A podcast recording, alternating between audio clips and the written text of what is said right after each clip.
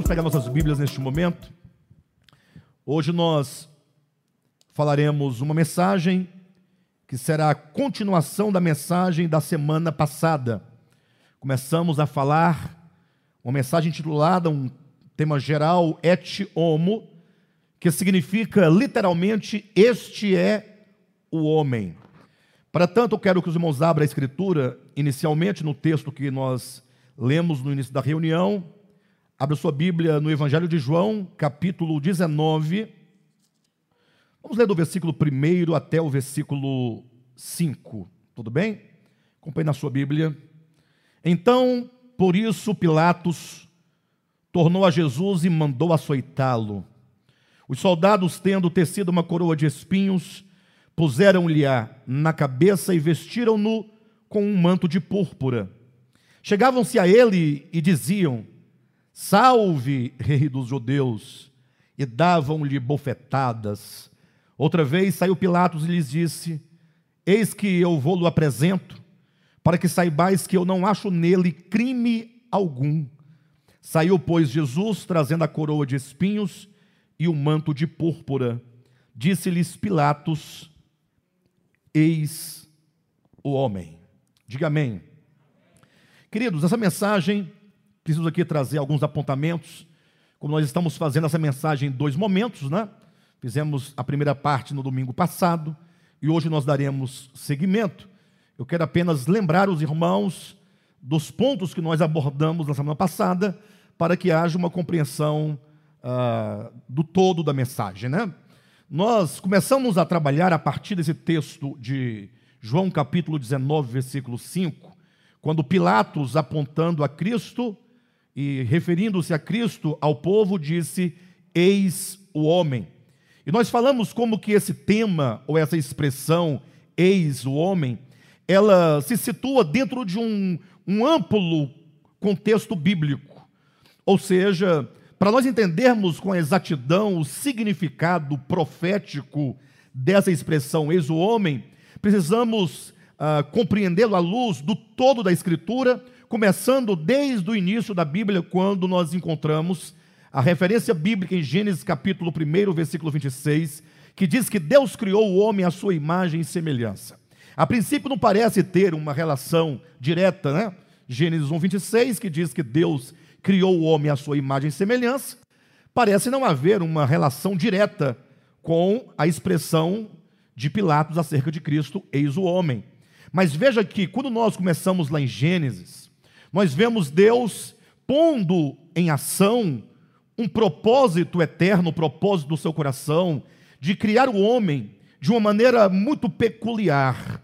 Nos lembramos que Deus criou todas as coisas conforme o registro de Gênesis capítulo 1, cada coisa segundo a sua própria, uh, cada coisa segundo, uh, como eu posso dizer, segundo a sua própria natureza, não é? Cada coisa de acordo com a sua própria família. Como é dito que Deus criou todas as coisas, cada uma segundo a sua própria espécie. Mas nós ficamos admirados quando Deus chega ali no sexto dia e diz: façamos o homem a nossa imagem e semelhança. Essa é uma verdade fundamental, né? afirmar que o homem ele não é criado segundo a sua própria espécie, ele é criado segundo aquilo que Deus é. Façamos o homem a nossa imagem, conforme a nossa semelhança. Então veja que o homem, dentre todas as criaturas aqui desta nossa criação, ele ocupa uma posição muito importante, porque o homem é uma expressão divina, ou pelo menos o homem foi criado para ser uma expressão divina. Dizer que o homem foi criado à imagem e semelhança de Deus, dizer que o homem ele é filho de Deus, porque ele procede em substância e portanto em natureza ele procede de Deus, é dizer que o homem ele foi criado com a capacidade espiritual de ser um reflexo de Deus, de ser uma manifestação de Deus a todo o universo. E esta é uma verdade tão grande, uma verdade tão alta, que nós sabemos que ah, o fato de Deus criar o homem à imagem e semelhança sua é a razão da queda de Lúcifer, né?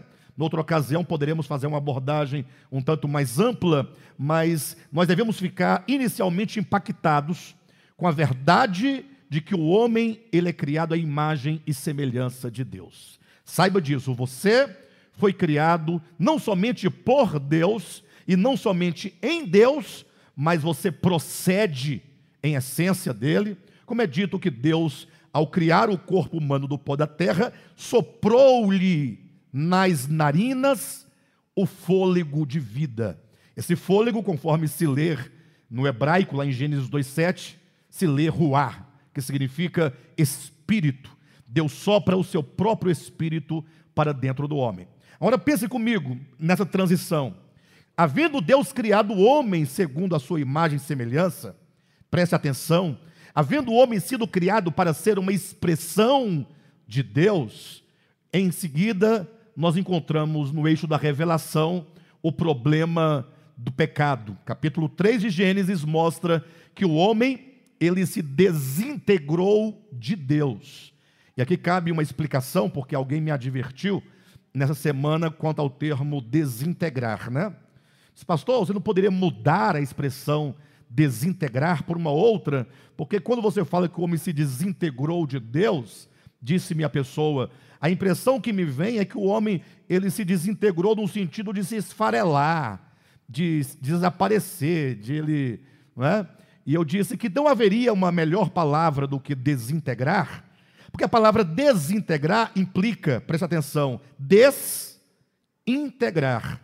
A palavra integrar significa que o homem, ele foi criado em Deus num todo absoluto, de modo que o homem só tem significado em Deus. Desintegrar significa que ele se alienou de Deus, que ele fez da sua própria existência uma autoexistência ao negar a si mesmo a grande bênção de viver unido, conectado com Deus.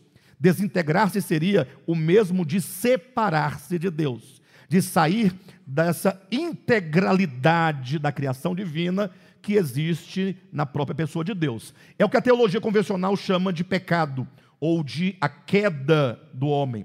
Ora, a queda do homem ah, se deu quando ele então se desintegra no coração e na consciência, e a partir de agora, longe da fonte de todo bem, o homem se torna não somente um pecador, presta atenção, mas se torna um errante, um forasteiro, se torna como que o filho pródigo da parábola, alguém vivendo numa terra estrangeira, e agora ele passa a receber como resultado do seu pecado, da sua condição, toda sorte de mazelas, todo o fruto do pecado, toda consequência do pecado, a dor, a miséria, a angústia, a lágrima, a morte, o luto, o desespero, todas as coisas que hoje maltratam o homem, machucam o homem, envergonham o homem, todas as coisas negativas que tiram do homem a sua dignidade de filho de Deus, ou que lhe tira a dignidade de um ser criado em imagem e semelhança do próprio Deus. O homem entra agora numa zona de trevas, numa zona de muitas dores, numa zona de muita angústia. O homem passa agora a viver um profundo sofrimento, como que um certo escritor, né, uh, certa vez escreveu um livro chamado O Desespero Humano. O homem passa a viver uma vida de desespero. E aí basta que nós assistamos aos noticiários para perceber ah, o desespero humano, como que o homem está sofrendo profundamente em todos os níveis da sua existência. Então vejam esses dois pontos que eu estou apresentando. O homem criado à imagem de Deus, para ser um reflexo de Deus, para ser uma manifestação de Deus, mas entra um problema, o problema do pecado, que agora impossibilita o homem de viver à altura daquilo para o que ele foi criado. O homem agora, ao invés de ser uma expressão de Deus, ele não somente passa a ser uma expressão de si mesmo, mas, sobretudo, ele tem uma expressão diabólica.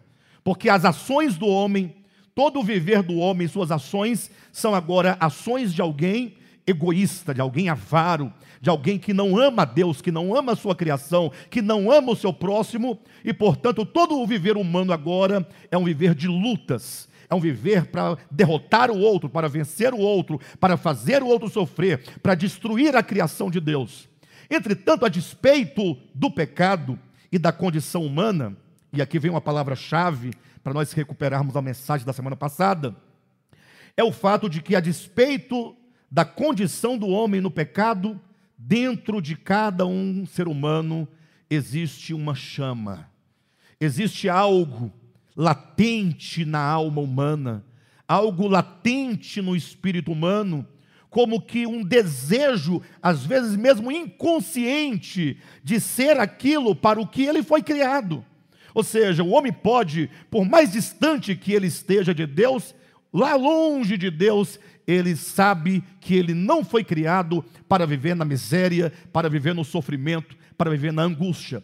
Tem então no homem esse desejo latente, porque foi Deus que colocou dentro do homem a eternidade, como está dito, né? Que Deus colocou a eternidade dentro do homem, e portanto o homem tem esse anseio, esse desejo de alcançar um lugar, de alcançar um patamar existencial e de evolução e de crescimento espiritual, para que o homem de fato seja visto não somente no âmbito da vontade, mas sobretudo no âmbito da experiência, como alguém que de fato é a imagem e semelhança de Deus, e por esse motivo, por causa desse anseio, por causa desse desejo, desta chama, o homem agora sem Deus, ele se põe no caminho da busca pelo seu auto aperfeiçoamento.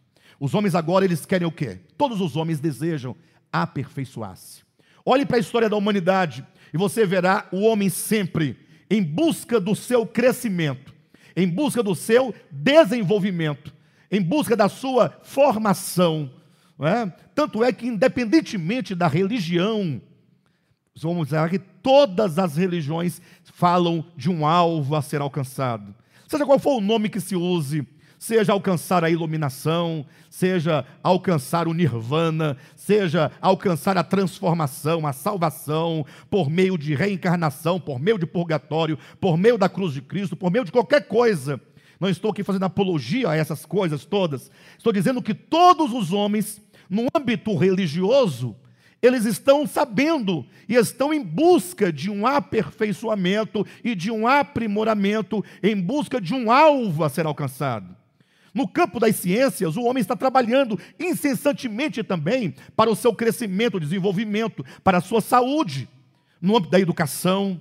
E nós então apontamos na semana passada quatro coisas, dentre outras dezenas ou centenas de coisas que poderíamos apontar, quatro caminhos que os homens foram construindo, foram pavimentando na busca desse seu aperfeiçoamento. Aí nós apontamos, primeiramente, a questão da cultura. Falando dos gregos, apontamos o que os gregos chamavam de paideia, que é a educação. Ou seja, pensava o homem grego que por meio de uma educação integral do homem, espírito, alma e corpo, eles chegariam à formação de um homem perfeito. Qual foi o resultado? Leia Romanos capítulo 1, a partir do versículo 18 em diante, e vocês verão que o resultado dessa vã tentativa foi um fracasso total e um fracasso absoluto. O homem, na busca do seu aperfeiçoamento, chegou a um nível de degradação tal que se tornou irreconhecível como um ser irracional, louco, sem Deus, perdido, tendo produzido dentro de si, ou multiplicado dentro de si, muitos e muitos vícios que o fizeram e o fazem cada dia menos parecido com o seu Criador. Então a, a, a cultura, a educação não funcionou. Aí nós citamos um segundo, vocês se lembram? Quem lembra? Citamos os sacramentos.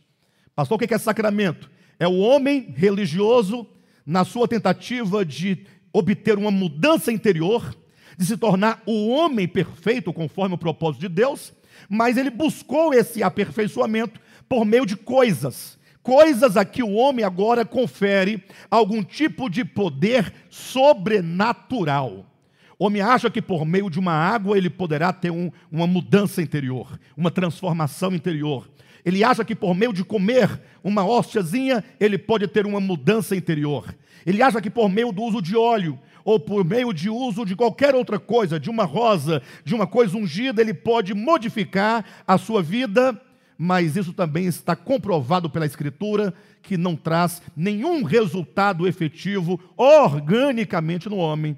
E nós demos como exemplo disso, ou como fundamentação, o fato de que Jesus disse que nada que estando fora do homem, entrando dentro dele, pode contaminá-lo. Agora pensa comigo, se aquilo que está fora de mim e entrando em mim não pode me contaminar, eu pergunto, aquilo que está fora de mim, entrando em mim, pode me santificar? Ou seja, o homem tem um problema de ordem interior. O problema que está no coração, na alma, na mente, na consciência, e portanto, tudo que está fora do homem não pode resolver o seu problema. Somente o reino de Deus dentro do homem pode de fato mudá-lo. Então, os sacramentos não trouxeram nenhum tipo de aperfeiçoamento, e a nossa história e a nossa experiência provam essa realidade. E citamos então um terceiro caminho, uma terceira tentativa do homem na busca do seu auto-aperfeiçoamento. Vocês lembram qual, qual foi? Citamos a cultura, no caso da paideia grega, citamos o sacramento, citamos depois o quê? O asceticismo. O asceticismo, que é o homem na tentativa do, da sua autocastração. É o homem que agora ele entende que ele será melhor, que ele vai alcançar o padrão de homem perfeito, conforme criada a imagem de Deus, porque agora ele se tornou uma pessoa uh, pudica, se tornou uma pessoa que não pode tocar nisso, não pode tocar naquilo, não pode mexer, não pode dançar, não pode virar, não pode fazer nada. Estabeleceu um conjunto de regras comportamentais, o que se chama comumente de usos e costumes. Todos os usos e costumes, até que pode ter algum valor humano, social, mas nunca terá um valor efetivo espiritual. O fato de você não cortar o cabelo, não usar essa roupa, não beber aquela bebida, não tocar aquela música, não assistir aquele filme, não significa que você é uma pessoa melhor. Significa que você é uma pessoa castrada, uma pessoa que é, está impedida de fazer algumas coisas porque você julga que o problema do homem são as coisas que ele faz e não aquilo que ele é. E por último, vimos então, depois da cultura, depois dos sacramentos, depois da, do asceticismo, nós vimos o ego e citamos aqui o caso de Nietzsche, que entendeu que toda essa busca dos homens na tentativa do seu autoaperfeiçoamento não deu certo, porque o homem buscava esse aperfeiçoamento por meio de coisas que ele julgava, Nietzsche julgava muito fracas. Ele dizia: tudo que vocês fazem, isso é muito fraco. Para você alcançar o et homo, o homem perfeito, o super-homem, que ele chamava super-homem, né? nada a ver com o super-homem dos desenhos ou dos filmes, mas uh, o super-homem seria um homem super, um homem gigante, um homem poderoso, não é o que ele também chama de o anticristo. Ele disse: você tem que agora deixar de lado todo o pensamento e forma de obediência. Você tem que ser uma pessoa subversiva. Você tem que ser o maior e o mais poderoso pela imposição do seu ego sobre tudo e todos. E para isso, ele dizia: Cristo não tem lugar, porque Jesus era um homem fraco, sua mensagem era fraca e impotente para mudar a vida de alguma pessoa. Então, vimos esses quatro pontos. E daqui nós então damos continuidade a esse entendimento, lendo dois textos com os irmãos, tá bom? Lendo Colossenses capítulo 2, Abra sua Bíblia. Quero que você preste bastante atenção a partir de agora. Capítulo 2, a partir do versículo 8. Veja comigo. O apóstolo Paulo começa dizendo nessa porção assim: cuidado, há uma advertência. Ele chama a sua atenção. Amados, eu vou começar a, a segunda parte agora. Eu vou precisar que você esteja totalmente exclusivo para este momento. Irmãos, isso aqui é algo extremamente importante para o nosso desenvolvimento espiritual. Se você quer ter uma vida mudada, alcançar o alvo do homem perfeito, conforme criado em Gênesis 1, 26, precisa entender a mensagem desta noite. E vou dizer algo sem nenhum medo de errar e sem nenhum tipo de, uh, de orgulho. O que vocês vão ouvir aqui hoje é provável que 99,9999999 até assumir os 9% dos cristãos nunca ouviram. E é capaz que muitos morram sem ouvir. É de uma gravidade tal. Entenda que nós estamos dizendo do grande anseio da humanidade. Não é o anseio desse ministério, nem dos crentes, nem dos evangélicos. Não é uma luta pelo poder. Estamos falando da história humana. Você é ser humano. Você está dentro de uma história. Compreenda a sua história. Compreenda que você foi criado à imagem de Deus. Você tem um potencial enorme de expressar o divino. Você não é qualquer coisa, você não é qualquer planta, qualquer animal. Você, diferentemente de todos os seres criados, foi criado à imagem de Deus. Temos que fazer valer isso na nossa vida. Entenda que o homem ficou desqualificado para expressar o divino por causa do pecado. Mas o anseio continuou no coração, a busca continuou no coração. O problema é que todos os caminhos que o homem estabelece na busca sua, do seu aperfeiçoamento é uma vã tentativa. Quanto mais caminhos o homem constrói nessa tentativa de alcançar este alvo, quanto mais ele estabelece caminhos, mais se torna ele um homem frustrado. Ou seja, nunca o homem vai conseguir o aperfeiçoamento por meio da cultura, nunca. Nunca por meio dos sacramentos, nunca por meio do asceticismo, nunca por meio do ego. Veja esse texto, Paulo começa com uma advertência dizendo cuidado. Quando ele diz cuidado, ele está dizendo que o perigo está muito próximo, o perigo está presente, que nós estamos cercados de muitos perigos, dos quais precisamos nos defender e nos livrar. Ele diz: cuidado, que ninguém vos venha a enredar. Ele diz que existe pessoa, existem pessoas que querem nos enredar, que querem nos prender, nos fazer presa, nos fazer cativos, nos escravizar ou seja, nos enganando, apresentando falsos caminhos que não são capazes de nos levar ao alcance desse objetivo da nossa criação em Deus. Cuidado para que ninguém vos venha a enredar. E aí ele começa a enumerar com sua filosofia. A filosofia não conseguirá nos fazer alcançar o propósito. E vãs sutilezas conforme a tradição dos homens, a tradição dos homens que é a cultura também não vai conseguir nunca nos levar ao alcance desse objetivo. Conforme os rudimentos do mundo, os rudimentos do mundo também não vão conseguir nos levar a alcançar esse objetivo, e não segundo Cristo. Ou seja, que ninguém te engane com filosofia, com tradição, que ninguém te engane com nenhum tipo de rudimento do mundo, com nenhum tipo de caminho que te proponha para que você alcance o objetivo, porque eles não alcançarão. E ele diz, e não segundo Cristo. Quando ele diz, e não segundo Cristo, o Cristo de Deus agora está em oposição, está do lado oposto às tradições, à filosofia, às sutilezas, aos rudimentos. Ou seja, quantos caminhos você apresentar aqui para o homem, do outro lado estará em oposição o Cristo de Deus. Só o Cristo de Deus é que poderá nos levar ao cumprimento do propósito de Deus em nossas vidas.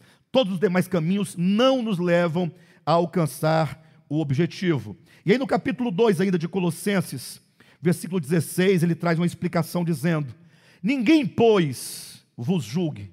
Ou seja, por esse motivo, pelo motivo que as tradições, que os costumes, que a filosofia, que as sutilezas, que os rudimentos, isso tudo não conseguem te levar a Cristo. E somente Cristo, nele você tem toda a plenitude. Por esse motivo ele diz: ninguém vos julgue. Que ninguém olhe para você e te condene ou te julgue porque por causa de comida e bebida, está na sua Bíblia?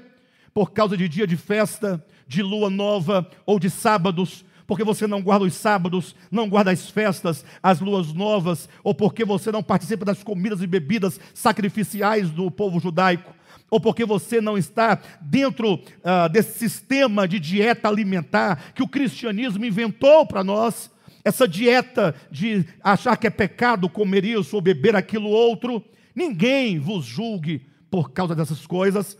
E Paulo explica dizendo no versículo 17: porque tudo isso tem sido apenas uma sombra das coisas que haviam de vir, porém o corpo é de Cristo. Ou seja, ele diz que todas essas coisas que são propostas para que por meio delas nós alcancemos o nosso alvo, elas não são capazes, porque elas são sombras. Ou seja, não têm substância. Esses caminhos propostos não têm substância. E veja então o que ele diz aqui, ainda no versículo 20 em diante desse mesmo capítulo. Se morrestes com Cristo para os rudimentos do mundo, por que se vivesseis no mundo, vos sujeitais a ordenanças? Só uma pergunta: vocês se sujeitam a ordenanças? Mas cuidado, não quer dizer que você deve ser alguém que não se sujeita a ordenanças. De que tipo de ordenança Paulo está dizendo? Ele está dizendo daqueles, olha o versículo 18 do mesmo capítulo. Ninguém se faça árbitro contra vós outros. Está falando de pessoas que querem controlar a sua vida, querem controlar o seu viver. Eles estão dizendo para você que você só poderá ser um cristão santificado, só poderá alcançar a glorificação, só poderá entrar no céu se você deixar de comer isso, se você deixar de beber aquilo, se você não vestir essa roupa, se você usar determinado tipo de cabelo, se você tiver um tipo de dieta, um tipo de comportamento exterior. Então, Paulo está dizendo, veja no versículo 20, né? Se morresses com Cristo para os rudimentos do mundo, por que como se vivesse no mundo, vos sujeitais a ordenanças. Por que, que você estabelece ou aceita para você um viver cristão baseado em ordenanças? De que tipo? Ele continua dizendo: não manusieis isto, não proves aquilo, não toques aquilo outro. Vocês já ouviram algo parecido com isso? Alguém já tentou determinar o seu viver cristão, dizendo que você iria se santificar, iria entrar no céu, somente porque você não toca nisso, não toca naquilo? Ou não, não toca naquilo outro. Aqui ele usou expressões para dizer dessa questão de usos e costumes. Ele diz: por que, que você se sujeita a esse tipo de ensinamento? Afinal, você morreu ou não morreu com Cristo? Ele quer dizer: vida cristã é morte e ressurreição. Se morre para um, o velho homem e renasce para Cristo. Fora disso, não tem vida cristã. E aí ele dá o motivo por que, que essas coisas não são eficazes. Ele diz no versículo 21: Não manuseis isto, não proves aquilo, não toques aquilo outro, segundo os preceitos e doutrinas dos homens. Pois, preste atenção, que todas estas coisas, puxa vida, você pode repetir? Todas estas coisas, não toques nisso, não proves aquilo, não vista aquilo outro, não coma essa comida, não beba aquela bebida, não use o cabelo desse modelo, não pinte os seus lábios, não pendure nenhuma argola na sua orelha, não desenhe um passarinho no seu braço, nem que seja de rena, não faça isso. Eles estão sempre te controlando. Paulo diz que isso são o quê? Doutrinas de homens. Aí ele explica a ineficácia dessas coisas, dizendo: Pois que todas estas coisas, com o uso, se destroem, elas acabam. Quem aqui já foi do tempo que usar short era pecado? O homem. O homem usar short era pecado. Bermuda. Hoje é pecado? Nos mesmos lugares onde pregava que era pecado, hoje é pecado? Mesmo lugar. Vocês estão me entendendo ou não? Certeza? Hoje é pecado usar bermuda nesses lugares? Então, com o uso, acabou. Com o uso se destrói. Não tem força moral. Ele continua dizendo: Pois todas essas coisas com o uso se destrói. 23. Tais coisas, com efeito, têm aparência de sabedoria. Imagine só chegar num lugar e você ver, ou você vir, uma pessoa vestida tipicamente como um evangélico. Num calor desse, está muito calor, não está? Eu tenho problema demais com calor, mas aí estaria eu ali de gravata, camisa social de tergal, calça de tergal, um paletó maior do que eu, geralmente é maior, porque não sei explicar. Ou às vezes menor, pescoço grosso, nem fecha aqui, ó, gravata aberta porque não está fechando. Não é moda, não, é porque não está fechando mesmo. Porque o magrinho usa aberto com a gravata porque é moda, né? Que é, é, como é que é? Estiloso, tal. Não, mas daqui a pouco o pescoço não fecha mesmo. A gravata só vai até o umbigo. Mas aí a pessoa olha e fala assim: puxa vida, olha que homem de Deus. Esse é um homem de Deus, olha como ele anda. Se tiver com hálito de jejum, então pior. Hálito de quem jejuma 24 horas, ou que jejuma uh, 20 dias, 21 dias de Daniel, que esteve no monte durante muitas e muitas noites, dias, né? aquele cheiro de nhaca, porque esteve ali dando voltas diante, ah, em torno daquele monte. O povo fala assim: Isso é um homem de Deus. Não é? Mas se vir de modo diferente, sobretudo numa festinha, batendo um papo, sorrindo, brincando, fala simplesmente assim: Eu não confio nesse camarada. Não dá para confiar, não dá para acreditar, porque não faz jus. As pessoas estão atrás de ver alguma coisa externamente no indivíduo. Paulo está dizendo essas coisas com uso se destrói. Essas coisas, como diz no versículo 23, têm a aparência de quê? De sabedoria. Como culto de quê? Culto de si mesmo. Porque a pessoa agora, ela própria se idolatra, ela própria se tem como objeto e por modelo de vida consagrada. Tais coisas, com efeito, têm aparência de sabedoria, como o culto de si mesmo, e de falsa humildade, e de rigor, ascético. Todavia, esse é o ponto. Esses caminhos aqui propostos todos, todavia, tem aparência de sabedoria? Não tem? Aparência de sabedoria? Tem como é, culto de si mesmo? Falsa humildade. Tem uma aparência de pessoa humilde. Contudo, ou todavia, essas coisas não não tem o que? Valor. Valor algum. Mas tem aí que tem um pedacinho de valor. Não tem valor algum, não tem poder algum, não tem eficácia alguma contra o quê? Contra a sensualidade, contra a carne, contra os desejos da carne, contra o coração perverso, um coração egoísta, avaro, impuro. Essas coisas não têm poder.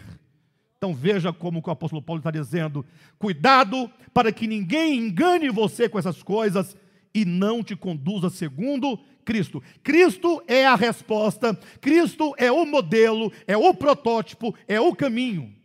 Somente o Cristo de Deus vai nos possibilitar, quando o homem ele se entende e se encontra totalmente fadado, e totalmente falido, e totalmente impotente, em construir caminhos que o conduz à sua realização, entra Deus na história.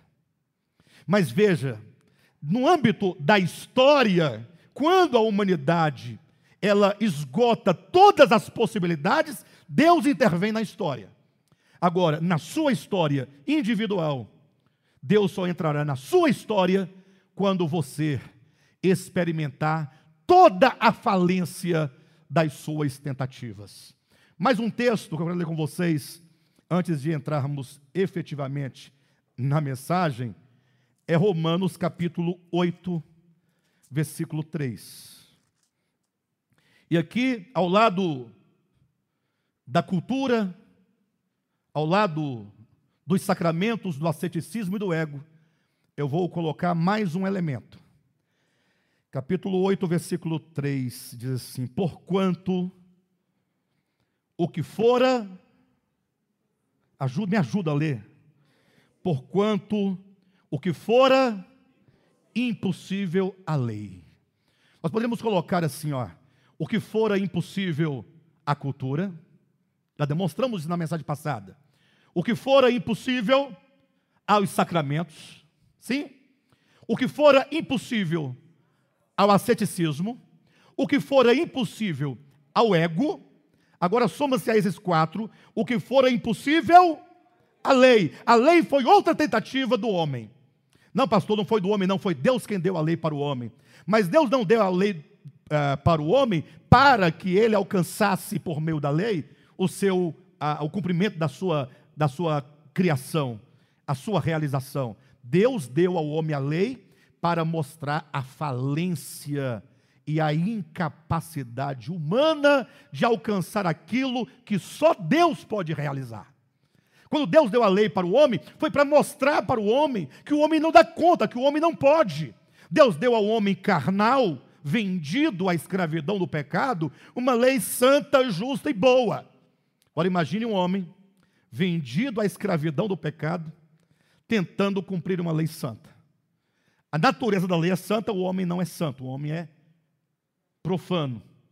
A lei é boa, o homem não é bom. A lei é justa, o homem é injusto.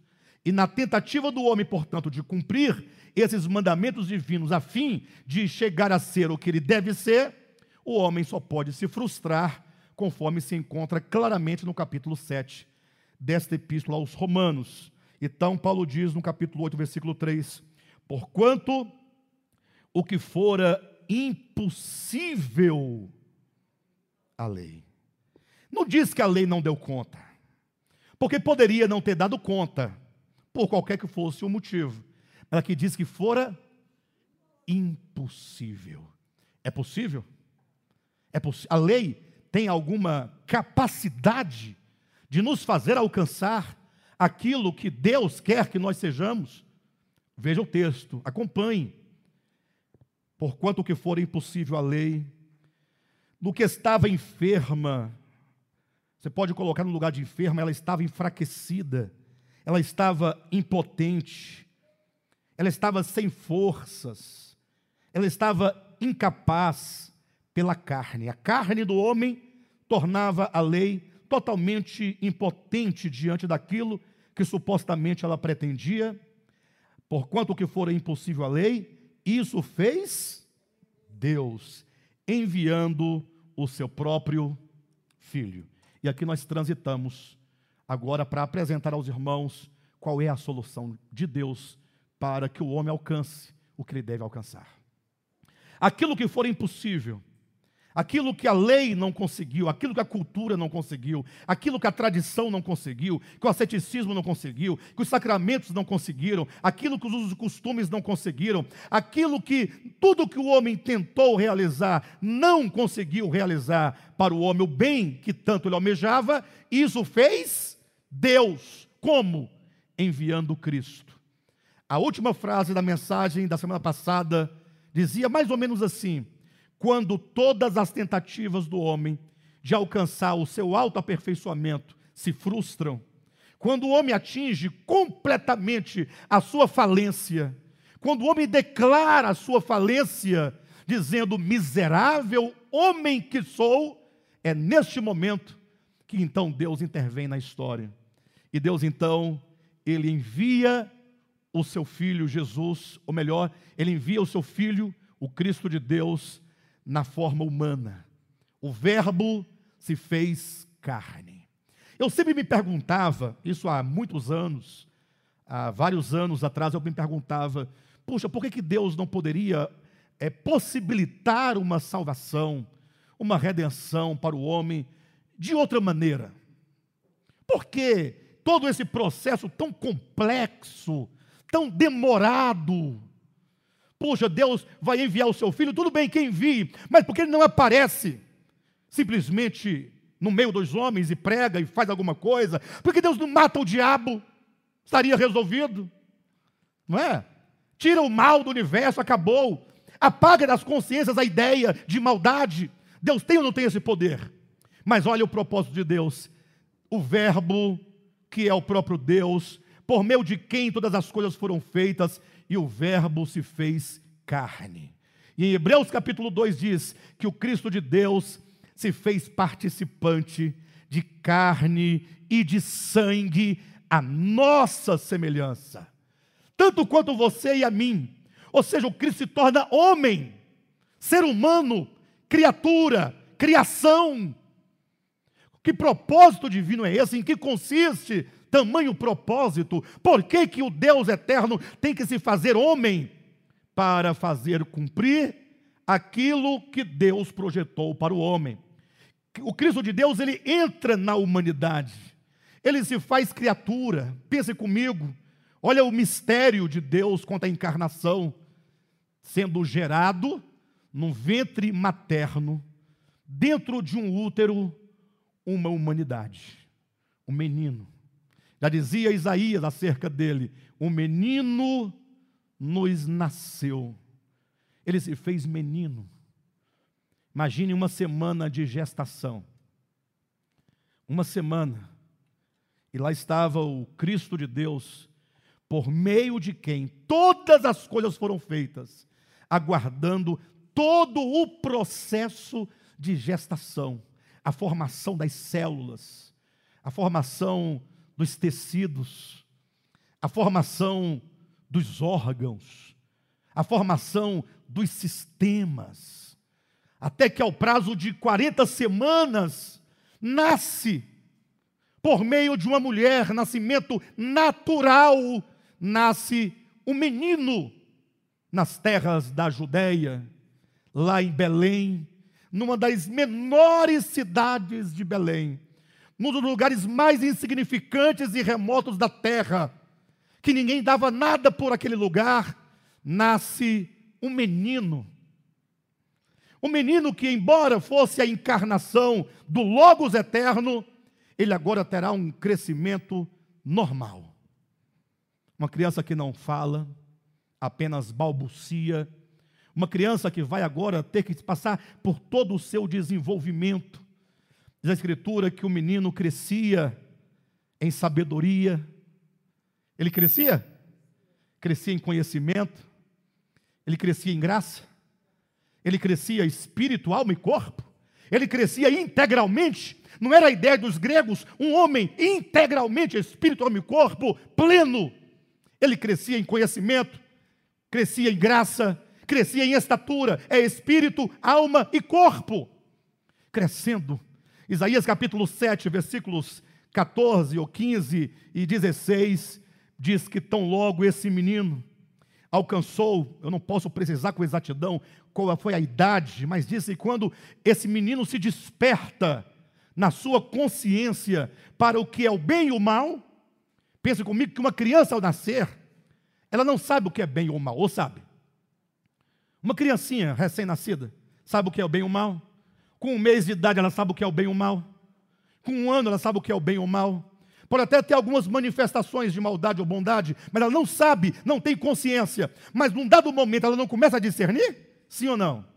Quando então Jesus, esse homem nascido de Maria em Belém, diz a Bíblia em Isaías capítulo 7, versículos 15 e 16, quando ele se desperta para o conhecimento do bem e do mal, diz que agora ele decidiu, olhem para mim, Jesus decidiu no seu coração, ainda criança, tão logo se abriu na sua consciência essa bifurcação de bem e mal, ele decidiu aborrecer o mal e acolher o bem. E aqui começa, é neste ponto que começa a história da nossa redenção. Não se é redimido tão somente porque você um dia disse que creu na morte de Cristo. Pastor, não estou entendendo como é que é a história. Quer dizer, se a pessoa crê na morte de Cristo não está salva? Não, eu não disse isso. Eu digo que aqueles, na sua maioria, que dizem crer na morte de Jesus, não sabem absolutamente o que estão dizendo. Não sabem. Porque eles pensam que Jesus viveu em santidade, morreu em santidade e agora ele então pode me salvar. E eu estou salvo. Eu te pergunto, salvo de que mesmo que você está salvo? Ah, do lago de fogo. Sim, mas de que é mesmo a salvação? De que é mesmo que Deus nos salva? Não salva de quê? Pense comigo que para Deus redimir a humanidade, Ele não fará sem o homem. o Verbo se faz carne, ele se faz menino, e agora, quando a sua inteligência e a sua consciência se abre, se desperta para então discernir o bem e o mal, este homem, ele está decidido pelo bem. E ele está totalmente decidido a aborrecer o mal. Mas será que este homem, pense você comigo, não prescinda do raciocínio, da compreensão. Você acha que esse menino, que decidiu aborrecer o mal e toda forma de mal, e que decidiu acolher o bem, preste atenção, será que ele fará isso sem dificuldade? Alguém dirá, não, mas ele é Deus. Ele não terá dificuldade porque ele é Deus, sim, mas lembre-se que esse Deus, ele abriu mão da sua glória, ele se fez semelhança de homens, a nossa semelhança, para como homem ser tentado em todas as coisas a nossa semelhança, conforme Hebreus 4,16. Tentado em todas as coisas. Você é tentado? Agora, cuidado, porque crente, quando fala em tentação, ele só pensa em revista de mulher pelada. O homem. E a mulher pensa em quê? Mulher não tem pecado, né? Nesse sentido, do, do, da, da, dos evangélicos, não tem. Quando fala em tentação, pensa em adultério, prostituição. Mas veja que o texto diz que Cristo foi tentado, a nossa semelhança, em todas as coisas, em tudo Todos os dias nós estamos cercados de muitas tentações. Tentação quando você vai ao supermercado, compra algumas coisas, e você já fez as contas das coisas que você comprou ali de cabeça, você sabe que vai dar um certo valor, e quando passa no caixa, passou tudo, deu bem menos do que você tinha feito as contas, e você sai rápido do mercado. Porque caso tenha sido de fato uma, um vacilo da pessoa, não dá tempo de ela falar que errou, você já foi para casa e já teve uma vantagem de R$ 5,70. R$ 5,70. Nós nos vendemos por tão pouco, não? Agora, nós somos tentados ou não a isso? Não, eu, eu não, pastor. É provável que você não, mas tem outras coisas que você é tentado. Porque cada um é tentado pela sua própria cobiça. Jesus, o homem, tendo ele decidido aborrecer o mal e acolher o bem, agora ele começou então a enfrentar uma luta interior diária. Pastor, você não pode dizer que Jesus tinha luta, luta interior. Ora, então ele não, não era tentado. A tentação é luta interior ou é luta exterior? Me respondam. Tentação é luta exterior ou interior? Você já foi tentado? Sim ou não? Algum dia chegou um diabo, um demônio, perto de você, com aquele chifre, aquela capa, e disse: Olha, você tem que fazer isso. Aconteceu com você isso? Interessante, todas as tentações se dão no silêncio absoluto do nosso coração. Nem as pessoas mais íntimas sabem aquilo de que nós estamos sendo tentados, porque nós temos vergonha. Toda tentação acontece no íntimo do seu coração. Já dizia Tiago: cada um é tentado pela sua própria cobiça. Pastor, Jesus tinha cobiça? Entenda, Jesus, ele era homem. Faça uma distinção entre o Logos eterno, que é incriado, que não tem pai, nem mãe, nem genealogia, nem princípio de dias, nem fim de existência, para o Jesus de Nazaré, que é temporal, nasceu há dois mil anos, na cidade de Belém, e sua mãe se chamava Maria de Nazaré. E tinha irmãos e irmãs, e tinha tios, e tinha parentela. Esse homem, Jesus, esse menino, que é o nosso redentor, conforme os anjos declararam para aqueles pastores por ocasião do seu nascimento. Os pastores disseram: Glória a Deus nas alturas, alegrai-vos, porque hoje vos nasceu o Salvador. Quem nasce é o Salvador e o Cristo não nasce, o Cristo é. Quem nasce é Jesus, homem. Vocês entendem a diferença? Vocês entendem? Jesus, humanidade, ele nasceu. E agora, na sua luta, neste mundo, sendo tentado em todos os níveis, a nossa semelhança, de todas as maneiras, ele, como homem, ele dizia não. A sua humanidade queria muitas coisas. A sua humanidade desejava muitas coisas. E eu vou dizer algo para vocês, para que ninguém tenha dúvida. O Verbo se fez carne. Olha a expressão. Não diz homem, não diz criatura, diz carne. E olha que Paulo vai dizer em 1 Coríntios capítulo 15, versículo 45, que Jesus, enquanto a encarnação do Cristo, ele é o último Adão. Você sabe o que significa último Adão?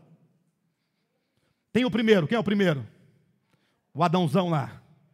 Aí o Adãozão gerou um filho, não foi? Adão também, né? E depois outro Adão. E os Adões foram Adão, Adão eh, foram nascendo, crescendo, os Adões se multiplicando, até que daquele Adão, de todos esses Adões, veio mais um Adão. Se Jesus é o último Adão, ele é o quê? Adão. É o último, mas é Adão. Então ele vem de uma mesma linhagem. E portanto ele tem uma mesma capacidade para pecar. Pastor, mas ele não pecou, não, né? Lógico que não. Cordeiro santo, sem defeito, sem pecado, sem mácula, sem ruga. Mas isso é o produto de uma vida consagrada integralmente ao Pai. Ele amava o Pai, ele sabia para que ele tinha vindo ao mundo, e como homem, ele foi vencendo todas as tentações. E na medida então que esse corpo, que essa humanidade, que esse último Adão queria satisfazer desejos, o Cristo de Deus, enquanto consciência, dizia a este homem, a essa humanidade: Eu vou te endireitar. Eu vou te endireitar. Eu vou te corrigir. Eu vou te disciplinar. Imagine que aquele homem, Jesus, o homem, ele estava, enquanto vivia, enquanto era tentado, enquanto vencia, ele estava sendo aperfeiçoado. Ninguém prega sobre o aperfeiçoamento de Jesus. Alguém já ouviu uma pregação sobre o aperfeiçoamento de Jesus? Não, numa boa. Alguém já ouviu? Pode levantar a mão. Pastor, já ouviu uma, uma, uma, mensagem sobre o aperfeiçoamento? Abra sua Bíblia, por gentileza, no livro de Hebreus, capítulo 5. Veja o versículo 7 em diante. Ele, que maravilha, né? Ele, e para que ninguém tenha dúvida de quem seja este ele, coloca-se entre vírgulas Jesus. Ele, está na sua Bíblia? Ele, Jesus para que ninguém tenha dúvida do significado da expressão Jesus e a que tempo se refere, segue-se nos dias da sua carne. Enquanto vivia na carne, Jesus, homem na carne, o que, que aconteceu? Tendo oferecido com grande clamor e lágrimas, orações e súplicas, a quem o podia livrar da morte, e tendo sido ouvido por causa da sua piedade. Versículo 8. Embora sendo filho, vírgula, aprendeu, embora sendo filho, ele aprendeu o quê? A obediência. A obediência é algo aprendido, mas não é o aprendizado intelectual.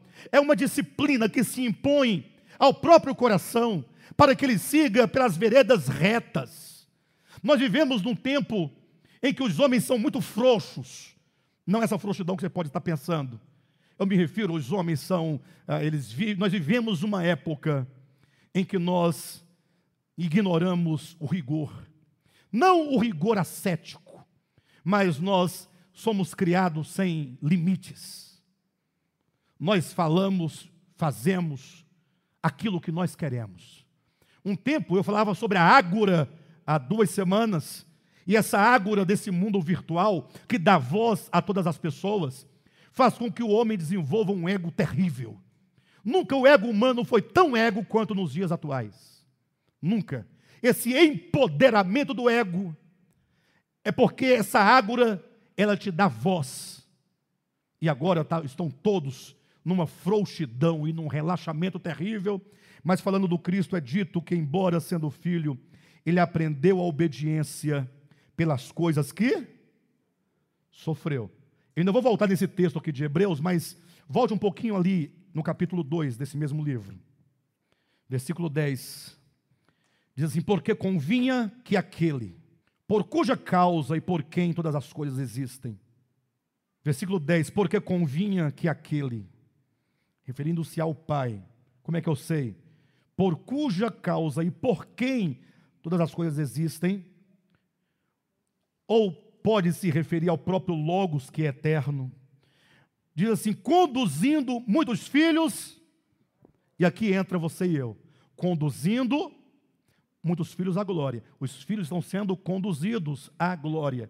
Essa glória é o estágio de glorificação final, que é o estágio de perfeição, de crescimento, de redenção plena, de salvação plena, quando o homem de fato alcança o que está em Gênesis 1, 26, criado à imagem e semelhança de Deus. Porque convinha que aquele, por cuja causa e por quem todas as coisas existem, conduzindo muitos filhos à glória, aperfeiçoasse, convinha que o Logos aperfeiçoasse por meio de quê? Aperfeiçoasse quem? O autor da salvação deles. Quem é eles? Quem é esse deles? Aqui, os filhos que estão sendo conduzidos à glória. Olha o texto. Não diz que era necessário que aquele por quem todas as coisas existem, por cuja causa tudo existe, conduzindo muitos filhos à glória. Esse que está conduzindo, aperfeiçoasse quem? O autor da salvação de quem? Desses que estão sendo conduzidos à glória. Então, nós estamos sendo conduzidos à glória, mas para sermos nós conduzidos à glória, o autor da nossa salvação, quem é? Jesus. Fosse o quê? Fosse o quê? Você está com medo de falar por quê? Fosse aperfeiçoado. O homem Jesus passou por um processo, a humanidade de Jesus foi passando por um processo de aperfeiçoamento, de crescimento, de desenvolvimento, sem pecado. Nunca pecou, mas nunca pecou não é porque era impossível que ele pecasse, mas nunca pecou porque ele decidiu pelo bem e decidiu aborrecer o mal. É uma humanidade que, gerada no ventre de Maria, nascida em Belém, começa um viver humano, de por meio de muitos sofrimentos, sendo ele tentado em todas as coisas, ele fosse aperfeiçoado, para se tornar então, olha o texto, capítulo 2, versículo 10. Porque convinha que aquele por cuja causa e por quem todas as coisas existem, conduzindo muitos filhos à glória, aperfeiçoasse por meio de sofrimentos o autor da salvação, deles. Pois tanto o que santifica como os que são santificados, todos vêm de um só. Por isso é que ele não se envergonha de lhes chamar irmãos. E então Jesus foi crescendo. Imagina, aos 12 anos, preste atenção, aos 12 anos, estava ele no meio dos doutores, buscando conhecer a vontade do Pai, ou buscando realizar a vontade do Pai.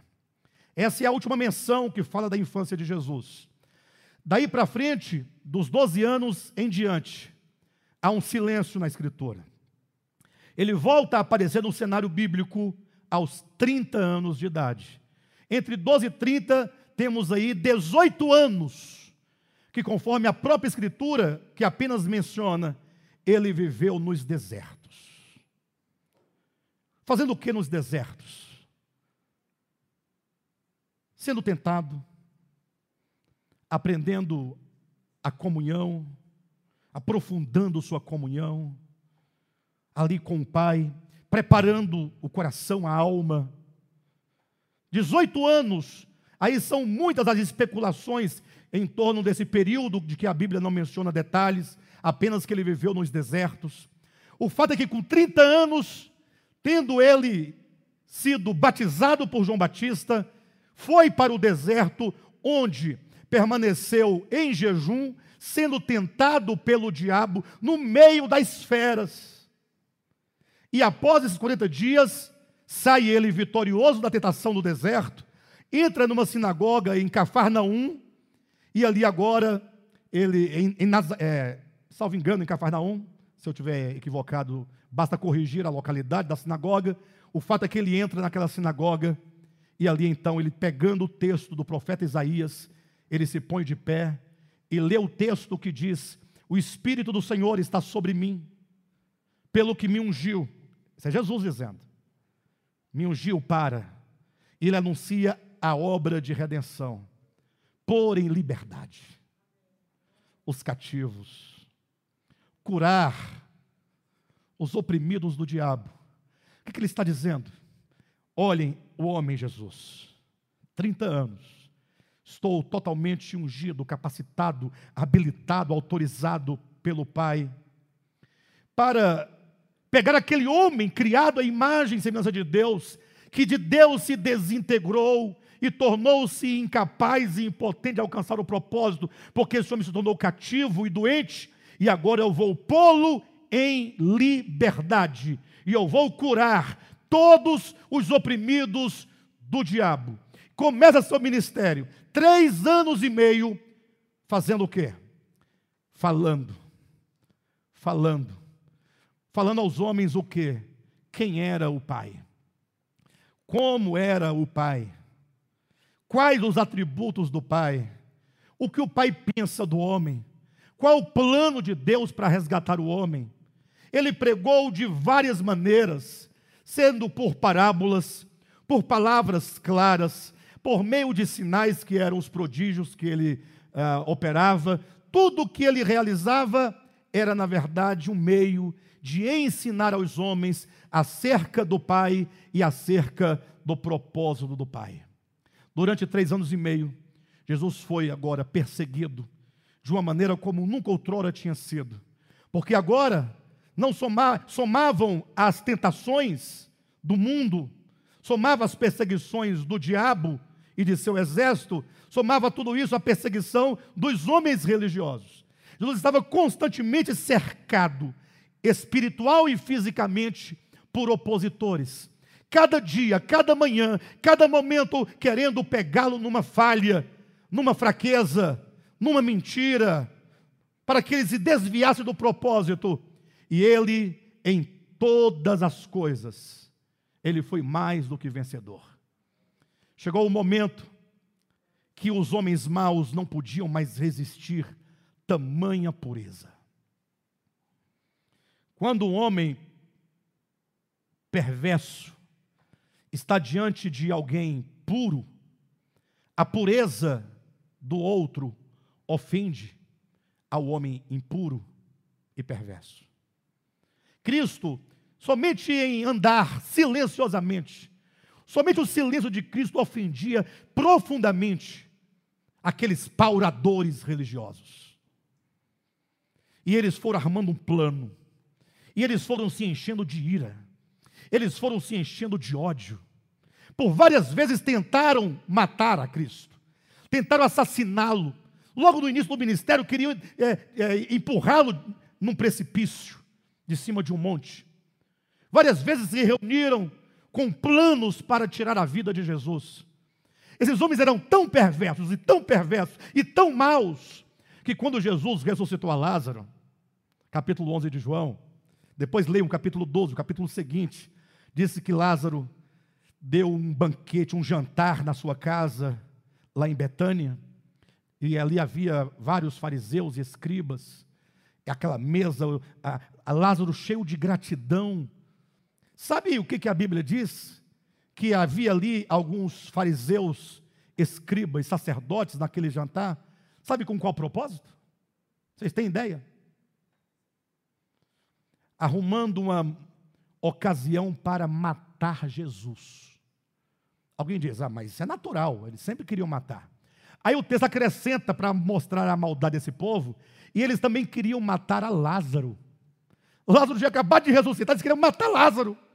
Porque Lázaro era a prova viva, testemunhal do poder de Deus em Cristo. E então, os homens, depois de se encherem de ódio, prestem atenção. Ali, odiando o Cristo de Deus, Jesus de Nazaré, totalmente íntegro, puro, sem mancha, sem mácula, sem ruga, sem pecado. Imagine só usando a palavra inferno nesse sentido bem pejorativo, ali furioso contra Jesus, decidiram, numa ocasião, prendê-lo, julgá-lo, condená-lo e executá-lo. Depois leiam o livro A Dracma Perdida, ou se quiserem, leiam o livro Nascidamente, em que eu desenvolvo que esse plano de matar a Jesus foi um plano diabólico e não divino. Jesus não foi morto pelo Pai. O próprio Cristo dá testemunho dizendo: O Pai me ama. E vocês, judeus, querem me matar porque vocês querem satisfazer o desejo do vosso pai, que é o diabo.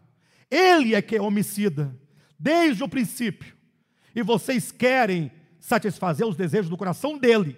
Matar Jesus não é o desejo do coração do pai, era o desejo do coração do diabo, o homicida, mentiroso e pai da mentira. Mas arranjaram um plano, portanto. Prenderam Jesus na calada da noite. Olhem para mim. Estava Jesus orando. Ele sabia que o seu momento era chegado. Ele sabia que o caminho do homem, ele se fez homem? Mas ele se fez homem conforme o homem criado em Gênesis 1, 26? Sim ou não? Não? Ele não se fez homem como homem? A nossa semelhança? Participante de carne e sangue? E agora ele não, ele não veste-se deste homem, não é para pegar esse homem e conduzi-lo ao Pai? Levá-lo à glória? E ele sabe, portanto, que esse caminho de volta ao Pai passará pelos sofrimentos da morte. Ele sabia, ele não veio enganado. Prenderam Jesus na calada da noite, quando Jesus orava, dizendo: Pai, se possível for, passa de mim esse cálice. Não tem outra maneira, Pai, de redimir o homem. Tem que ser fazendo-me homem. Tem que ser, sendo eu homem, passar pelo sofrimento humano ser desprezado, injuriado, caluniado, cuspido, insultado, vilipendiado, zombado, envergonhado. Vão bater na minha face, vão cuspir.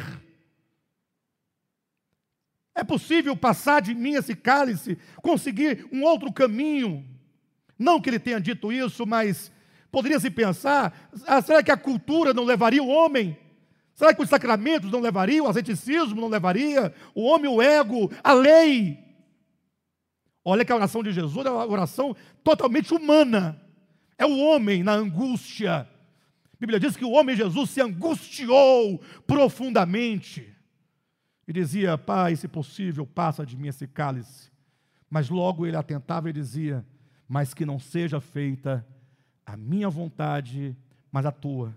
Chegaram homens Pense comigo, de madrugada, trazendo tochas, Jesus estava no escuro, estava no Monte das Oliveiras. Esses homens traziam paus na mão, correntes. Judas, que vinha juntamente com essa turba de malfeitores, adiantando-se, beijou o rosto de Jesus. E Jesus, voltando-se para ele, disse: O que vieste fazer? amigo. Mas não era lisonja, não. Ou melhor, não era hipocrisia, não era ironia. Nós, homens, muitas vezes falamos ironicamente as coisas. Quando Jesus nos chama de amigo, chamar Judas de amigo é como que dissesse Judas: a minha missão aqui é a obra de reconciliação, é de fazer amigos. É como que dissesse: o Pai não te odeia. O Pai não está furioso contigo. O pai já sabia de tudo de você antes de criar o mundo. O Pai não tem inimizade contra você. O Pai não tem animosidade contra você. A que vieste, amigo? Quando então os homens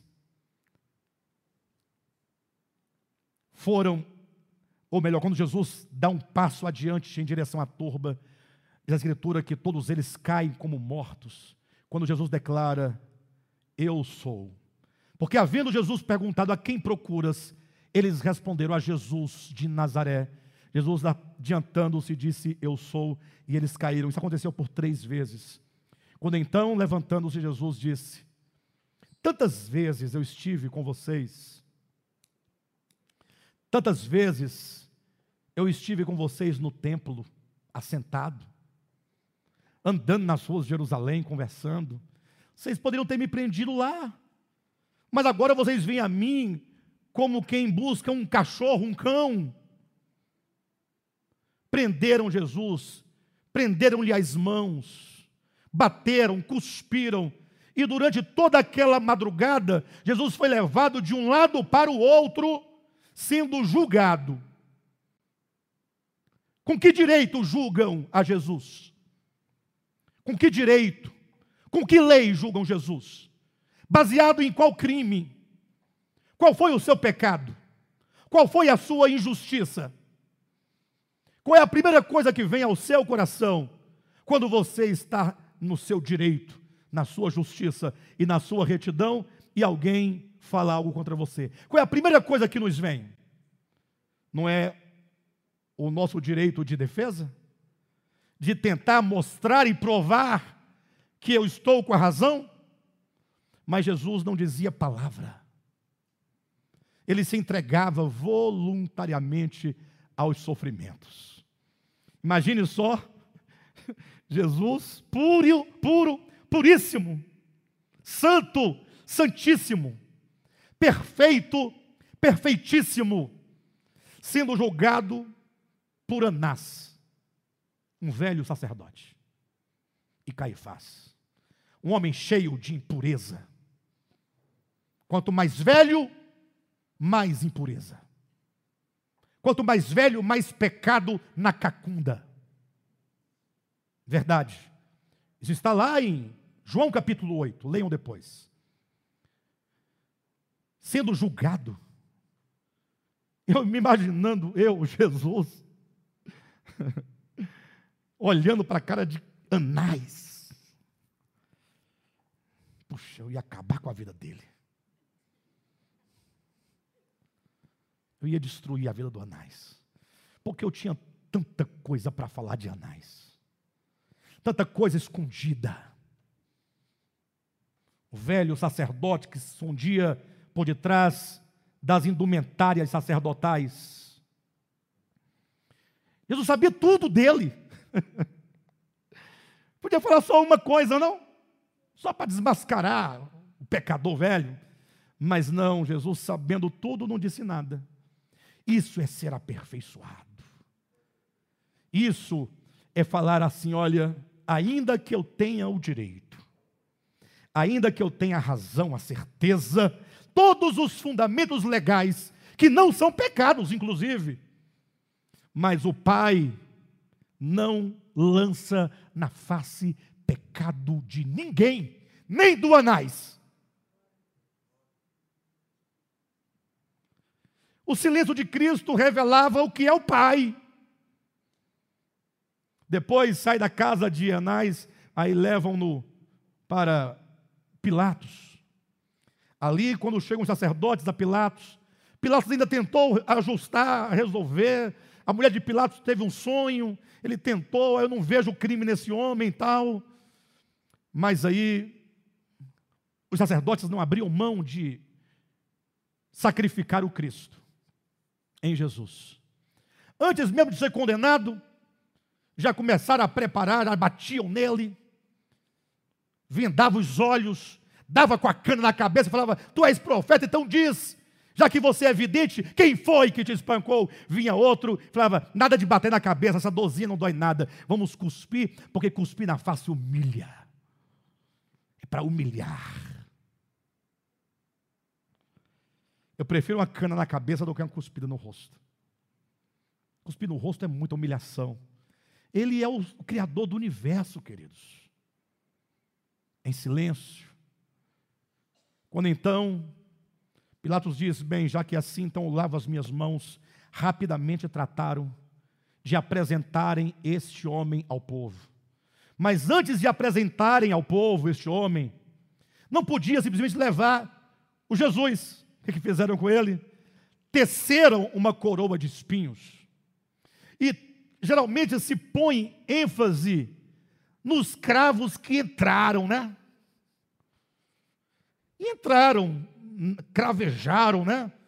Colocaram aqueles espinhos, bateram com uma cana para poder entrar mesmo os espinhos no crânio de Jesus. Mas o problema maior não estava na dor física, mas no objetivo porque colocaram nele aquela coroa. Um disse: Tu não és rei? é rei? Rei não tem que ter coroa? Rei tem coroa? Então façamos para ele uma coroa e o coroaram com espinho como forma de escárnio. Veio outro e falou: Um rei precisa de um manto. Trouxeram um manto de púrpura, colocaram sobre seus ombros. Nisso, preste atenção, Jesus já vinha de uma noite inteira de tortura. Esmurrado, cuspido, insultado, beliscado, já vinha todo cheio de hematomas, fraco. Afinal, ele vinha de uma, um processo, desde a noite pascal, que ele passa a noite toda em vigília, depois sendo julgado, cuspido, insultado. Quando depois que ele estava com a coroa, com o manto, um outro falou assim: Mas um rei tem que ter um cetro. Pegaram um cabo de vassoura colocaram na mão dele. É para zombar. Fizeram de Jesus, sabe o que? Um, um Dom Quixote de La Mancha.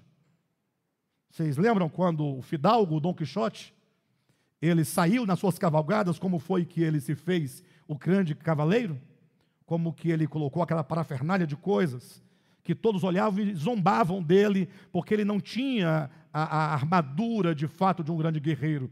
Ele era muito jocoso, toda a sua armadura, todos os elementos que ele se vestiu, de que se vestiu, o próprio cavalo que ele montava era um burro e o seu, uh, o seu é, companheiro, o seu ajudante, era o, Sérgio, era o Sancho Pança, desse tamanho, com a pança desse tamanho. Todos olhavam e falavam assim: Ah, você é um cavaleiro medieval? E ele dizia que sim, e o povo zombava dele. Fizeram de Cristo um Dom Quixote de La Mancha. A ideia, jocoso.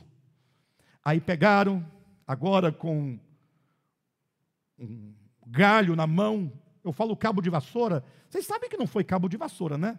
Mas para vocês entenderem, porque não lhe deram um cetro real, deram-lhe uma vara, um manto, uma coroa de espinho, todo ensanguentado. Eu imagino pela fraqueza, pelo cansaço, pela fome, pelo sono, pela perda de sangue, que agora ele estava tão debilitado que era capaz que ele se encurvava. Sim ou não?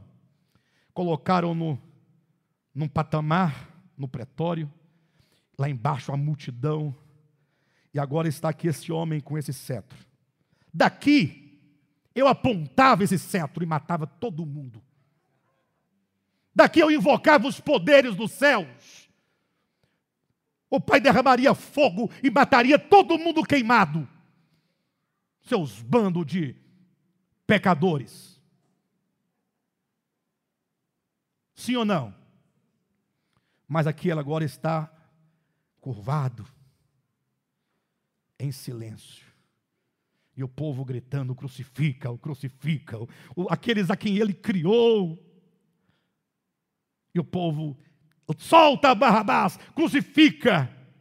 É nesse momento dessa cena que Pilatos diz ao povo: Eis o homem.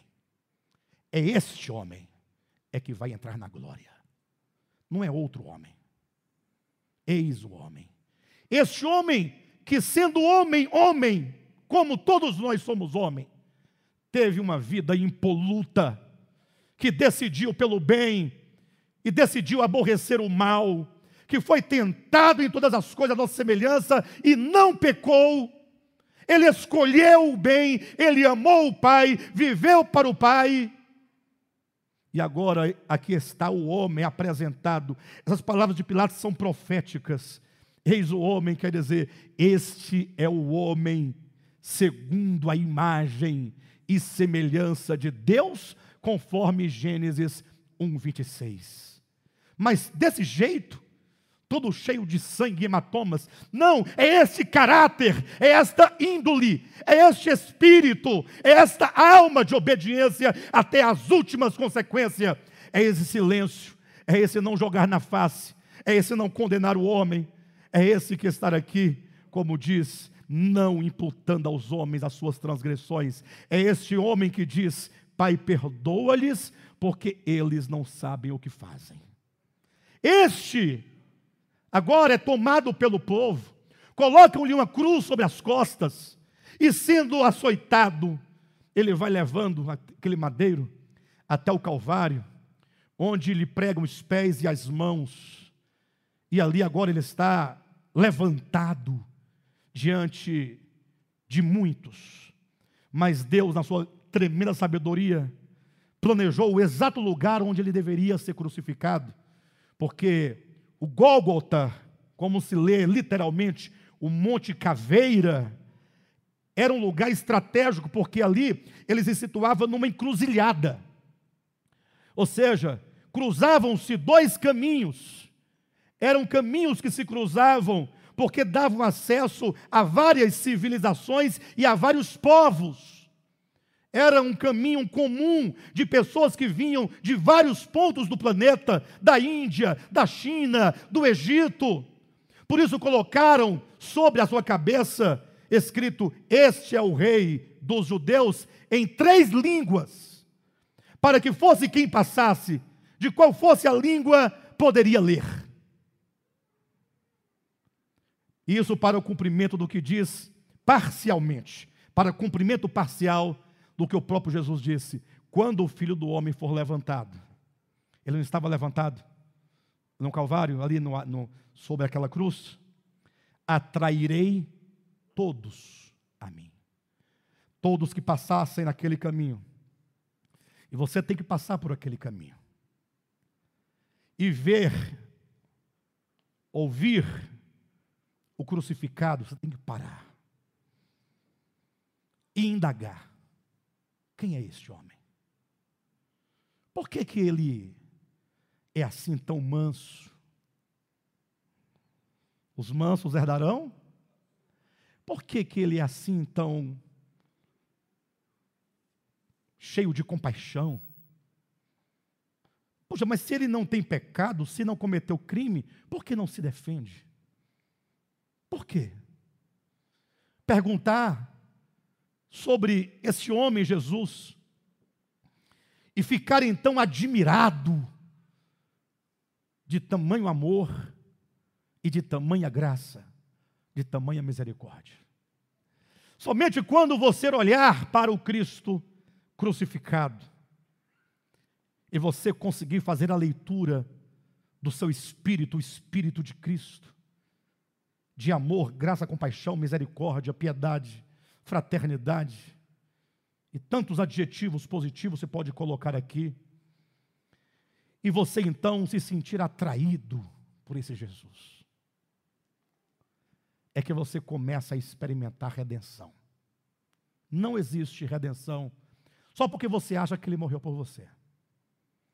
Porque as pessoas estão falando que Jesus morreu por elas. Mas se tem alguém que essas pessoas que assim dizem não quer seguir, é Jesus. Porque Jesus disse: embainha tua espada. Você está mandando sacar a espada. Jesus manda perdoar 70 vezes 7. Você não quer perdoar nem a primeira? Jesus fala para você não fazer distinção entre maus e bons, nem ímpios, nem justos. E você vive a fazer diferença entre os homens, não somente entre justo e injusto, mas entre brancos e negros, pobres e ricos homem e mulher, hétero e homo, católico e protestante, Você vive a fazer diferença, a criar muros, a dividir, a estratificar. Aí você diz que crê no Evangelho, você crê no Jesus da Bíblia, esse, o homem, é homo. Você crê que ele é o homem, mas você crê que ele foi o homem, mas você quer segui-lo. E aqui está a grande questão: estando ele totalmente, tendo ele atingido o ápice do sofrimento humano, olhando para o Pai com muito esforço, para os céus com muito esforço, ele disse a seguinte expressão grega: tetelestai, que significa está consumado. O que, que está consumado?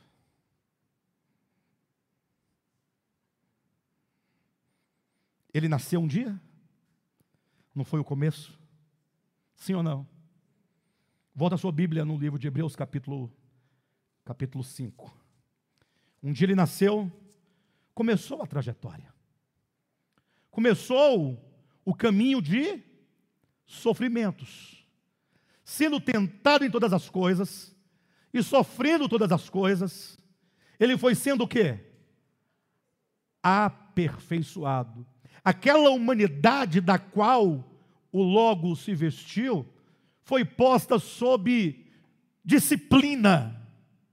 Quando então, tendo ele alcançado o ápice de todo o seu sofrimento humano, ele disse: Pai, está consumado. Tetelestai quer dizer, Pai, o homem acabou de atingir o seu grau mais alto de perfeição, para o qual ele fora criado. Jesus, o primeiro homem na história humana a atingir a perfeição divina. Eis o homem, ele, o homem, o primeiro a entrar na glória. Agora observe que esse que consuma tudo isso, capítulo 5 de Hebreus, voltemos ao texto que nós lemos inicialmente, versículo 7 em diante, que diz assim: Ele, Jesus, nos dias de sua carne, tendo oferecido com forte clamor e lágrimas, orações e súplicas a quem o podia livrar da morte, e tendo sido ouvido por causa da sua piedade, embora sendo filho, aprendeu a obediência pelas coisas que sofreu, e tendo sido aperfeiçoado, tornou-se e tendo sido aperfeiçoado, tornou-se o quê? O autor e o autor da salvação eterna para todos os que lhe Sabe o que quer dizer? Tornou-se o autor? Qual o significado da palavra grega? Aqui, sentido. Tornou-se o primeiro. Tornou-se como podemos colocar, ele foi quem desbravou esse caminho de volta ao Pai. Entenda você que quando João fala de Jesus, João capítulo 3, versículo 16, ele diz que Deus amou o mundo, que deu o seu filho unigênito. Uni quer dizer apenas Ele, só Ele.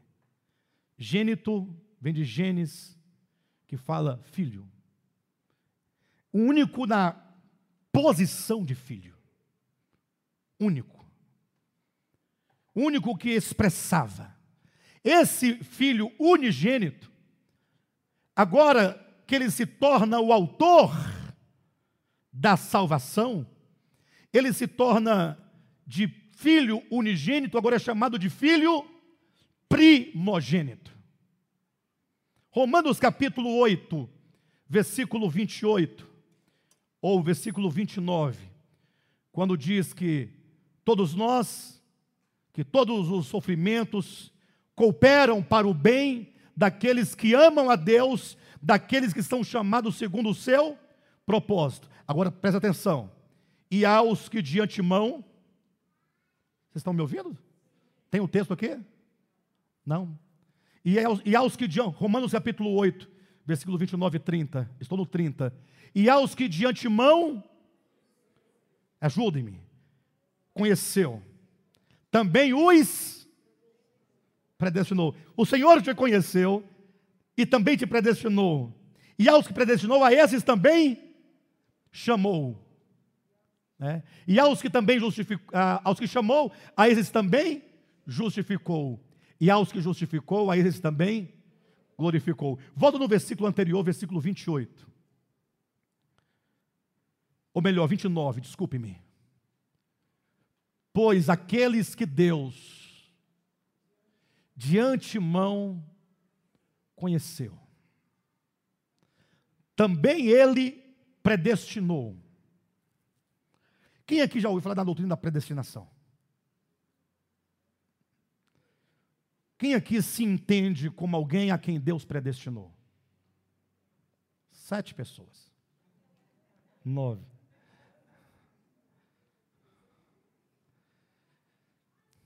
Quem aqui já, não responda, mas já se gabou, se orgulhou diante de entender a predestinação em face daqueles que não sabem o que é isso? Agora entenda, ele nos predestinou para. Tem um para ali? Essa para aí é uma conjunção de quê? Hã? Finalidade. Quem falou finalidade? Deixa eu ver a mão. Bom, já é um ponto para você. Finalidade. Você foi predestinado para. Para o quê? Me ajudem aí, pessoal. Eu não estou lendo, não estou de costa. Ser conformes. Está no plural? Se tem plural no conformes, não pode ser um advérbio. Tem que ser um verbo. Serem, vamos modificar a forma verbal para sermos conformados. Você foi predestinado? Presta atenção. Não foi para sair pregando predestinação para ninguém, discutindo predestinação com alguém, tentando convencer alguém daquilo que pertence a Deus. A predestinação não é para nós, ou melhor, uh, ela não é nossa, ela é de Deus. Ele é que sabe o que significa e o que não significa. O que eu sei é que Ele nos predestinou para sermos conformes, sermos conformados. Alguém vai me dizer que conformes, eu falei do plural, também não poderia ser verbo, né? Porque o verbo não vai para o plural mas nessa forma, nessa forma verbal, vai sim, tá bom? Tudo que é terminado em ado pode ir para o plural tranquilamente. Quando você fala obrigado, obrigados também. Enfim, mas sigamos em frente para serem conformados conformes à imagem do seu filho. Olhe para mim. Você foi predestinado. Entenda. Nossa mensagem começou: Deus criou o homem à sua imagem e semelhança. Aí continuou: o homem se desintegrou de Deus, tornou-se um perdido, um pecador, cheio de ego, cheio de perturbações. Aí o homem tentou construir vários caminhos para alcançar a sua perfeição, só que todos os caminhos não o levaram a nenhum lugar, senão a sua própria degradação. Sim ou não? Aí Deus interveio na história e fez nascer no mundo um homem chamado Jesus, a encarnação do Cristo, que foi agora vivendo e sendo aperfeiçoado por meio de sofrimento, a fim de se tornar o autor da salvação dos filhos de Deus. E agora é dito que nós, portanto, fomos predestinados para sermos conformes, conformados a imagem desse homem. Agora, olhe para mim e vem uma pergunta. Uma pergunta que parece óbvia, mas não é tão óbvia assim. Você quer ser conformado à imagem de Jesus? É bonita essa frase, né? A imagem de Jesus. Mas saiba de uma coisa, se ele, se você for conformado à imagem dele, ele vai te desarmar. Ele vai dizer: embainha a tua espada. Ele vai dizer: transforma a tua espada em arado para cultivar a terra. ainda bem que eu não tenho arma, ele vai desarmar suas palavras ferinas. Ele vai desarmar o seu orgulho, sua presunção. Ele vai te fazer um homem manso e uma mulher mansa. Ele vai te fazer uma pessoa pacífica, pacificadora. Nunca mais você vai na casa de ninguém fofocar de ninguém. Nunca mais. Nunca mais você vai ligar para alguém dizendo assim: sabe o fulano? Nunca mais. Quando alguém falar para você, sabe o fulano? Você fala: não precisa falar, vamos orar por ele, por você e por mim. Depois, ora, Senhor, abençoa o fulano, dá graça, força, levanta, ajuda. E o fulano também, amém. Agora já pode ir, irmão, glória a Deus. Nunca mais você vai ter informação da vida de ninguém. Você fala assim, eu não fofoco, mas você gosta de uma informação. Sim ou não? Você gosta de uma informação. Você ouviu uma fofoca e quer confirmar. Aí você finge que não sabe, procura outra pessoa e fala assim: e o fulano, como é que está? Só para ele falar. Deus vai te desarmar, meu irmão. Se você for conformado à imagem de Jesus, você vai ser uma pessoa pacificadora. Você vai perdoar uma, duas, três, dez, vinte, cem vezes a mesma pessoa pelo mesmo erro e vai continuar a amá-la dizendo: Pai, perdoa-lhe, porque ela não sabe o que faz. Você não vai cobrar juros indevidos e nem vai cobrar juros devidos. Você não vai oprimir o pobre, não vai tirar dele a última túnica que ele tem. Mas isso se você for conformado à imagem do homem, et homo, eis o homem, contemplem Jesus e vejam nele o homem criado à imagem e semelhança de Deus. O Filho unigênito, agora diz o texto, predestinou-nos para sermos conformes à imagem de seu Filho, a fim de que ele, o Filho unigênito de João 3,16, agora seja ele o primeiro. Por que, que ele agora é o primeiro? Porque você é o segundo, o terceiro, o quarto, o quinto. Quantos vão sendo conformados? Vai aumentando o número dos filhos e da família de Deus. Porque nós estamos sendo conformados. O unigênito agora é o primogênito, porque agora muitos outros filhos estão também sendo conduzidos à glória. Imagine você que esse Jesus se torna a matriz canônica que, que significa isso? O modelo. O que, que quer dizer isso? Quer dizer o que ele disse de si mesmo: Eu sou o quê? Eu sou o caminho. Puxa vida. Os crentes pregam que Jesus é o caminho. Mas sabe para que eles usam esse texto? Quem sabe? Quem sabe para que, que os crentes usam o texto de João 14,6? Eu sou o caminho. Sabe para quê? Vocês nunca pararam para pensar nisso? Eles usam esse texto para dizer que o católico não vai para o céu, porque eles lá têm outro caminho que é Maria. Eles usam João 14,6 é, para dizer que os muçulmanos não vão, porque não tem Jesus enquanto caminho, tem Maomé. Aí ele vai usando esse texto para dizer que quem não for evangélico não vai. Mas Jesus não disse essas palavras para significar isso. Essa é uma exegese, inclusive muito mal feita. Exegese é você introduzir o seu próprio pensamento no texto. É um erro. Porque exegese é extrair o sentido, exegese é introduzir um sentido espúrio ao que o texto de fato quer dizer.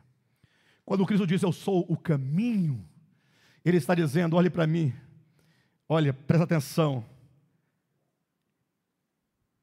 Na casa do meu pai tem muitas moradas. E eu vou preparar um lugar para você na casa do pai. E eu estou indo agora para o pai preparar esse lugar para você. Perguntou Tomé, Senhor, para onde tu vais? Jesus disse: Olha, eu sou o caminho. Então, a própria ida de Jesus ao Pai é o caminho. Aí ele continua: ninguém vem. Gente, vamos ler o que está escrito. É. Ora, se ele está indo ao Pai, se ele é o caminho, e ele diz: ninguém vem ao Pai, implica que ele é o caminho para que por meio desse caminho eu possa ir. O que eu posso entender? Cristo é o caminho que vai ao Pai, e para eu ir ao Pai eu tenho que transitar neste caminho. Mas transitar nesse caminho não é dizer que acredita que o caminho leva, é trilhar o caminho. Tem muito crítico que acredita que Jesus é o caminho que leva ao Pai, mas não querem transitar, andar, caminhar nesse caminho. Quando disse que ele é o autor da salvação, que ele está conduzindo muitos filhos à glória, quer dizer que Cristo, enquanto esse caminho, ele abre um caminho na, consciência humana, e agora, quantos creem no sentido de exercitar fé na pessoa e obra dele, agora vão indo, seguindo os seus passos. Isso é ser discípulo. Ser discípulo é seguir, não é acreditar. Tá certo? não é mero acreditar, é seguir os seus passos. Ele é o caminho. E agora, quantos seguem neste caminho, neste espírito, nesta verdade, neste Cristo, estão também sendo aperfeiçoados.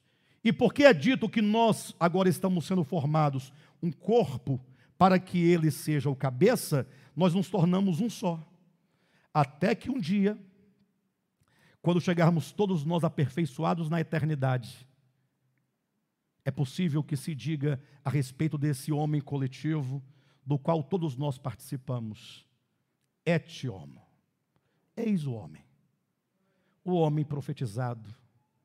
O homem que foi criado e que, apesar de ter se desintegrado de Deus, ele foi redimido na sua consciência foi reconciliado no seu coração e ele foi aperfeiçoado pelo poder do Evangelho, por meio de sofrimentos, aprendeu a obediência pelas coisas que sofreu, para vir a se tornar, agora, como diz acerca da Nova Jerusalém, que é essa noiva, quando diz: Eis a cidade santa que procede de Deus, que nasceu de Deus que saiu das suas entranhas, da sua própria natureza, por isso é dito que ela tem a glória de Deus, ela é a expressão exata daquilo que Deus é, porque o homem alcançou agora o cumprimento do que dele foi dito: façamos o homem a nossa imagem conforme